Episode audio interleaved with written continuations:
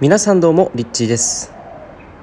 えー今日はですねカオスな中でどういうふうに僕たちがこれからのえー人生を選択していくべきなのかということについてお伝えしていきたいと思います。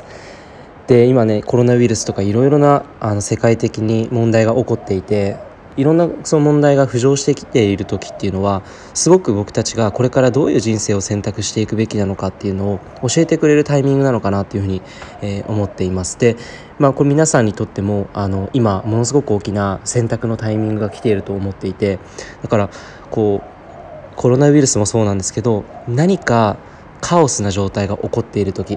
それがその大きなレベルではなくて小さいレベルから例えば日常的にあの本当にこう心がぐちゃぐちゃになるようなことが起こってしまったりとか。え例えばそれが人間関係においてパートナーシップでものすごいこうイライラだったりとかあの相手にすごくこう傷つけてしまった出来事からお互いのこう関係性が崩れてしまいそうになった時とか。そういう状態の時って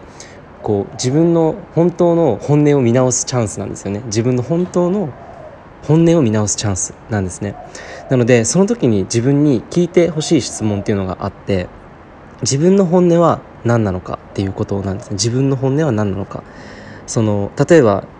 こうコロナウイルスが起きていてなんだろうこう自分の中の恐れとか不安とかバーって出てくるじゃないですか。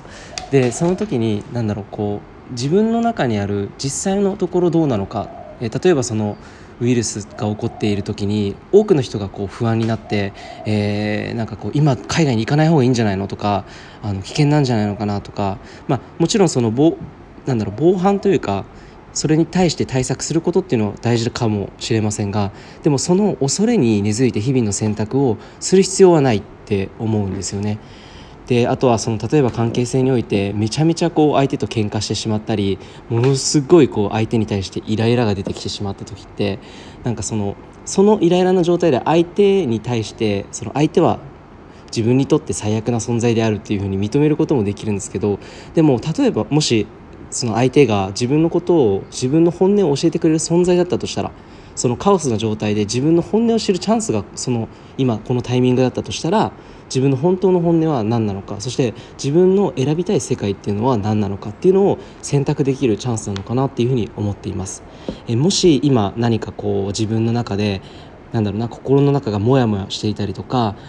あの何か決めなきゃいけない時にどうしようかなっていうふうに悩んでいて例えば進路を決める人であればこうこれを学んどいた方がいいのかなとかいろいろそういうなんだろう保証的なその保険をつけておいた方がいいのかなみたいなそういった考え方ってあると思うんですけどでも実際のところ自分の本音自分の本当にやりたいことは何だろうだろうとか自分の本当にしたいこと今すぐやりたいことって何なんだろう自分の、まあ、それによって自分が本当に生きたい世界っていうのは何なのかっていうのをこう自分にこう聞くとですね